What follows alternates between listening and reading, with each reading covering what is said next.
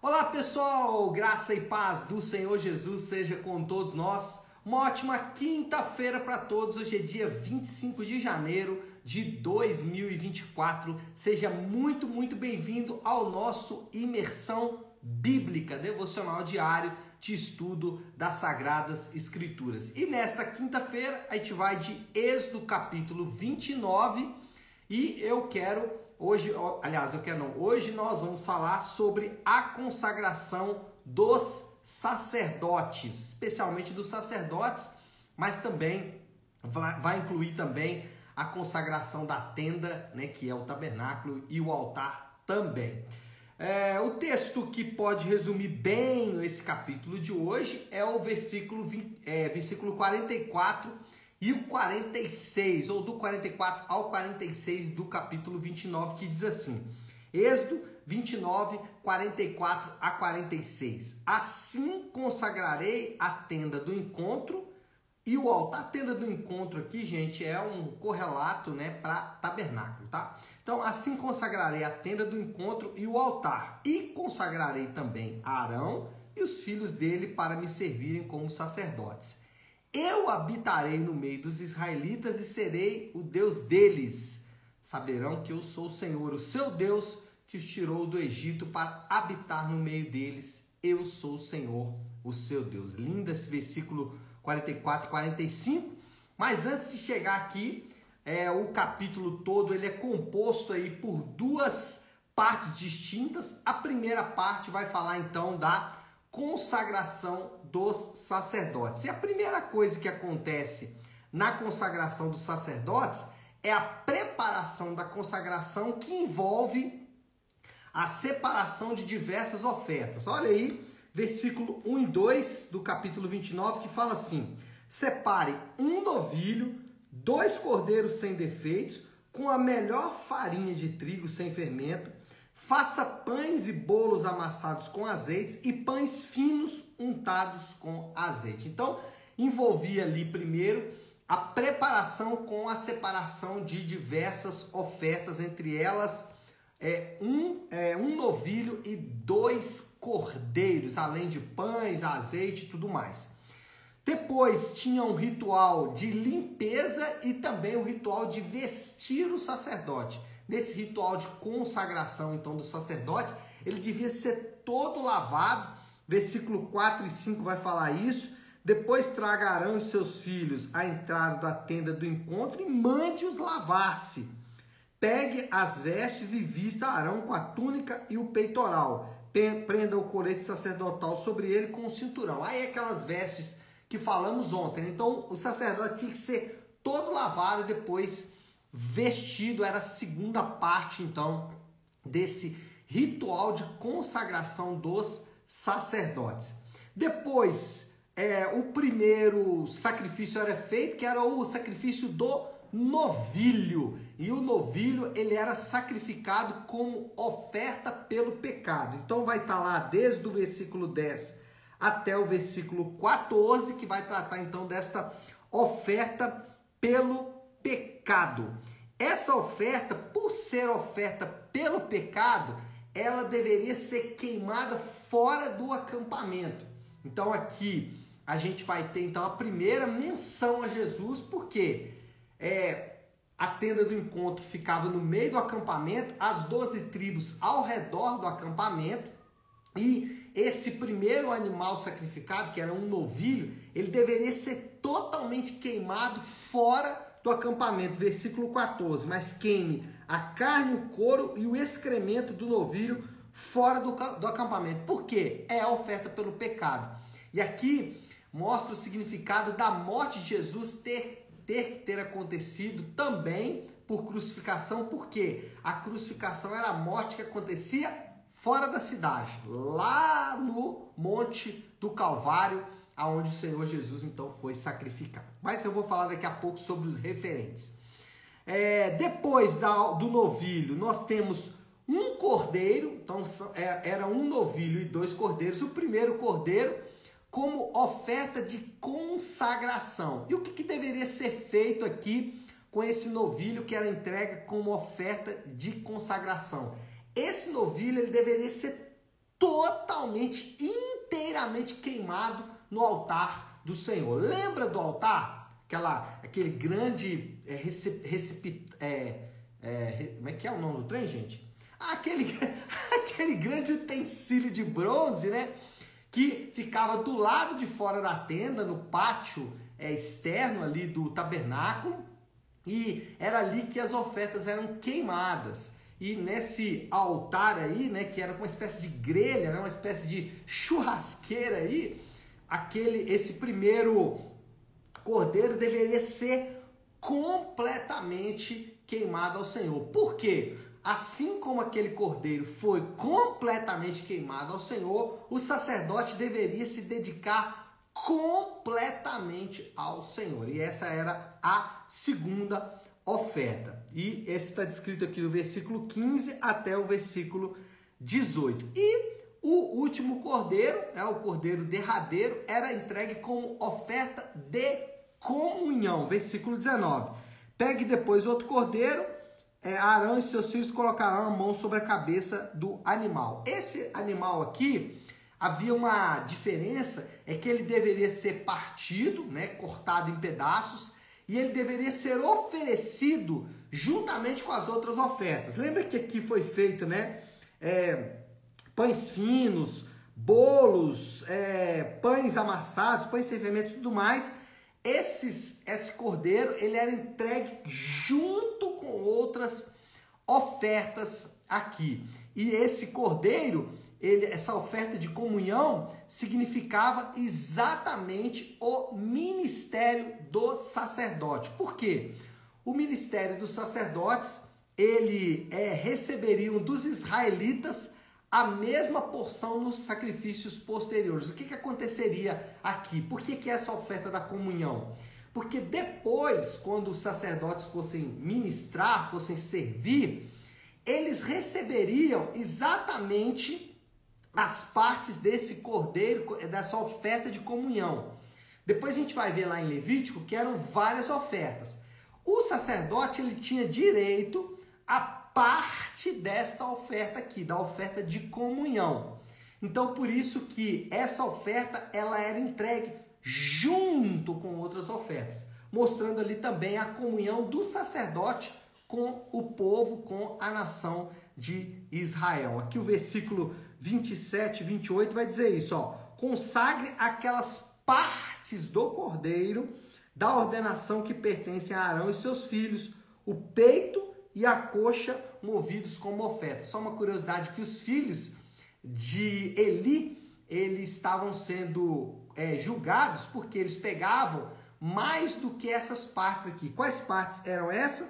É, a coxa e o peito. Esses eram as, essas eram as partes que da oferta dos israelitas que pertenciam aos sacerdotes. Aqui, ó, versículo 28. Essas partes sempre serão dadas pelos israelitas a Arão e aos seus filhos.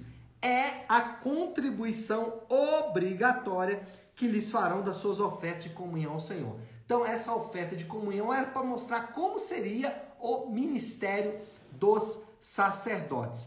É, e aí, depois, aqui, nós temos a segunda parte do versículo 38 até o 46, a segunda parte então do capítulo, aonde a atenção se desloca para a responsabilidade diária do sacerdote. Então, aqui na primeira parte, a gente tem a sua consagração e na segunda parte, as suas tarefas, o que, que os sacerdotes deveriam fazer.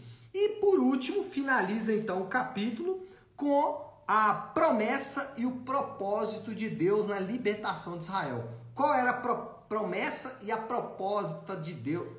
Qual era a promessa e o propósito de Deus ao libertar Israel do Egito? 45 e 46. Habitarei no meio dos israelitas e serei o seu Deus. Saberão que eu sou o Senhor, o seu Deus, que os tirou do Egito para habitar no meio deles. Eu sou o Senhor, o seu Deus. Por que Israel foi retirado então do Egito?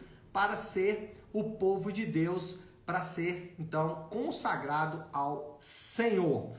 Bom, o texto contém diversos referentes no Novo Testamento. Ao contrário dos textos anteriores, nesse caso aqui, a gente tem diversos referentes lá no Novo Testamento. De maneira geral aqui, tá? de maneira bem é, panorâmica, nós podemos dizer que todos esses sacrifícios aqui, o nove, o novelho, o, o novilho e o cordeiro, né? misturei os deuses aqui, deu um novelho, o cordeiro e o novilho, esses sacrifícios eles representam Cristo. Cristo também foi o sacrifício de Deus para consagração dos sacerdotes. E quem são os sacerdotes?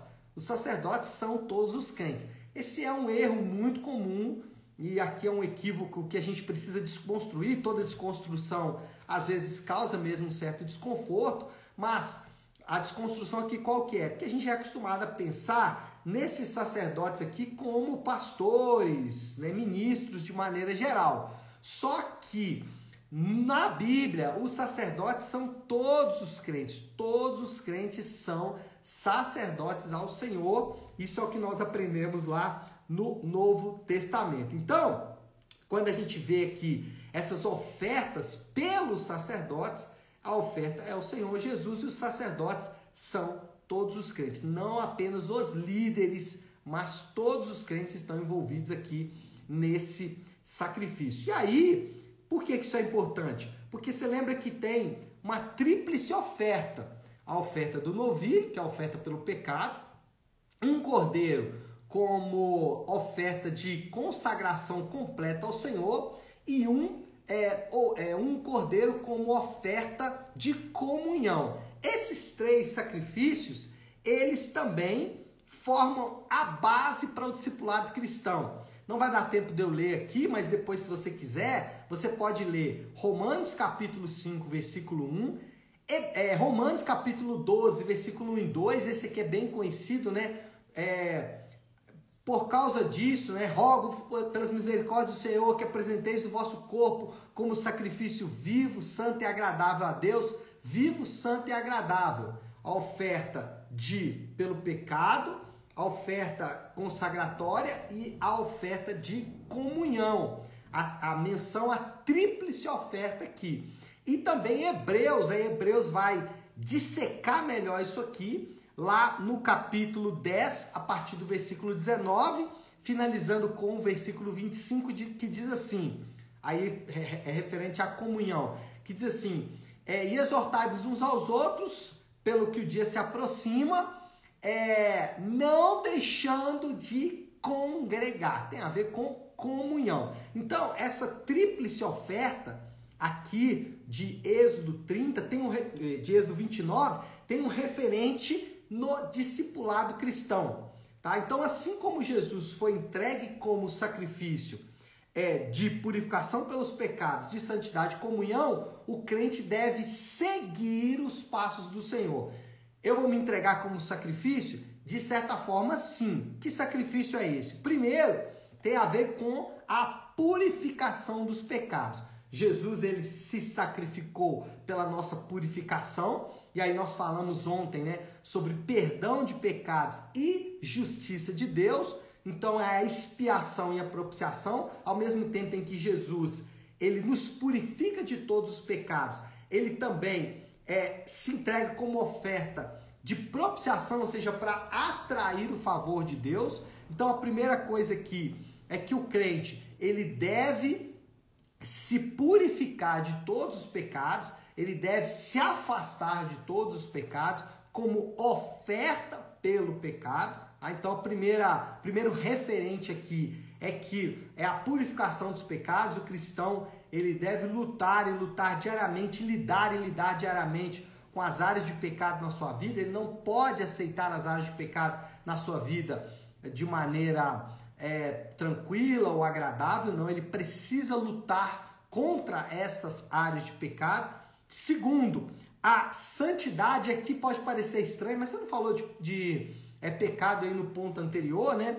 A, a, santidade aqui tem a ver com consagração. Lembra que o primeiro cordeiro ele era totalmente queimado como oferta ao Senhor? O que está dizendo aqui? Santidade tem a ver com consagração, com separação ao Senhor. Então, se no primeiro é, modelo aqui, nós temos que nos purificar de todo pecado, fugir do pecado. No segundo, eu tenho que me aproximar do Senhor. Lembra que no primeiro é um ato negativo, eu deixo de fazer, e no segundo é um ato positivo, eu passo a fazer. Então eu me afasto do pecado e me aproximo de Deus. Eu me afasto dos meus pecados e ao mesmo tempo eu me aproximo do Senhor. E como eu faço essa aproximação? Me consagrando totalmente ao Senhor, assim como aquela oferta totalmente consagrada ao Senhor. De uma maneira bem, bem prática, como isso funciona? Tem a ver com o coração. O meu coração não pode estar dividido, ele precisa estar inteiramente entregue ao Senhor, ele precisa estar inteiramente consagrado ao Senhor. Eu não posso dividir os meus amores entre Deus e outras coisas, como dinheiro, como sexo, como deuses falsos, como religiões falsas e assim por diante, tá, gente? Eu poderia ficar citando exemplos aqui, mas só ia é, bater no mesmo lugar. Meu coração não pode ser dividido inteiramente ao Senhor. E por último, a última oferta é a oferta de comunhão. Que comunhão é essa? Comunhão com Cristo e comunhão com o seu povo. Não existe fé cristã à parte da igreja. A igreja é parte fundamental da fé cristã. Eu sei que isso também é uma desconstrução, porque a gente foi, é, pens, é, foi levado a pensar na fé cristã a parte da igreja mas não é isso que nós aprendemos na Bíblia. Nós aprendemos que o povo de Deus é parte importante da nossa relação com Deus. De uma maneira muito direta, você não foi plantado na sua igreja local por acaso. Você foi plantado ali com um propósito, tá? É, você tem que ter comunhão com aquele povo, não é uma escolha sua é uma maneira que Deus escolhe de nos formar. Assim como Jesus morreu e foi sacrificado pelo seu povo, assim também nós devemos ter comunhão com este mesmo povo. Bom, moral da história aí já para a gente passar para nossa conclusão aqui, a moral da história é muito simples. Jesus é o sacrifício vivo que nos proporcionou um novo e vivo caminho. Que novo e vivo caminho é esse? Aí é o desafio do Léo, a aplicação final aqui. Que novo e vivo caminho é esse? O caminho da santificação, da purificação dos pecados, o caminho da consagração total ao Senhor, de não dividir o meu coração com outros amores, e o caminho da comunhão com o povo de Deus. Entender que você é parte de um povo Deus te plantou com um povo e ele te plantou com um propósito. Você não está é, ali por acaso, você não está ali apenas para é, absorver ou participar de uma igreja. Não, você é parte integrante daquela igreja. É por isso que o cordeiro era repartido em partes ali para explicar exatamente o ato de sermos parte do corpo de Cristo. Tá certo, pessoal? Então, essa é a aplicação final aí. E esse, como eu disse hoje, esse devocional é muito legal porque ele tem muitos referentes no Novo Testamento. Tá certo, pessoal? Vamos orar? Vamos colocar tudo que falamos aqui diante de Deus. Se você puder, então, pare aí um instante aquilo que você está fazendo e vamos juntos buscar a Deus em oração. Deus, nós aprendemos hoje em tua palavra, Pai que a nossa vida quanto sacerdotes do Senhor, o chamado que o Senhor tem por nós, que envolve o teu sacrifício, o sacrifício do teu filho amado, como oferta, como, Senhor Deus, sacrifício vivo no altar do Senhor, ela nos oferece vislumbres da maneira em que devemos viver. Assim como o Senhor foi sacrificado pelos pecados, nós devemos fazer morrer as áreas de pecado em nossas vidas, assim como o Senhor foi consagrado inteiramente ao Senhor, nós também devemos nos consagrar inteiramente a Deus, e assim como o Senhor foi morto para que o corpo do Senhor, o povo do Senhor, pudesse ter comunhão com o Senhor, nós também temos que ter comunhão uns com os outros. Obrigado, Pai, porque o Senhor nos deu esse novo e vivo caminho, o caminho ao qual nós, então, como discípulos do Senhor, como aqueles que andam nas, nos caminhos que o Senhor andou, nós seguimos os teus passos. Sabemos que não é fácil e precisamos da tua ajuda para entendermos isso e compreendermos a vontade do Senhor. Por isso oramos e o fazemos em nome de Jesus. Amém. Amém, pessoal? Bom, então é isso. Nós vamos ficando por aqui. Que Deus te abençoe. Uma ótima, uma excelente quinta-feira para todos. Fiquem com Deus.